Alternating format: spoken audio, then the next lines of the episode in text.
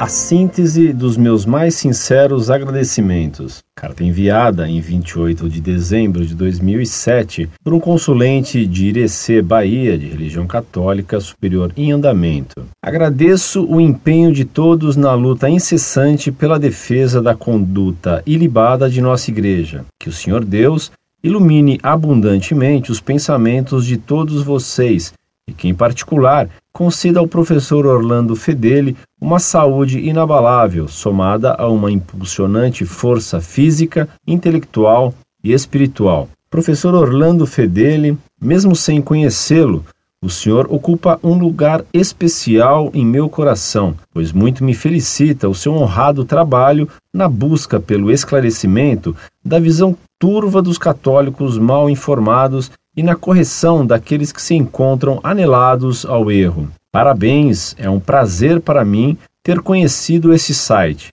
Deus pague a vocês pelo conhecimento que tenho hoje, graças a vocês.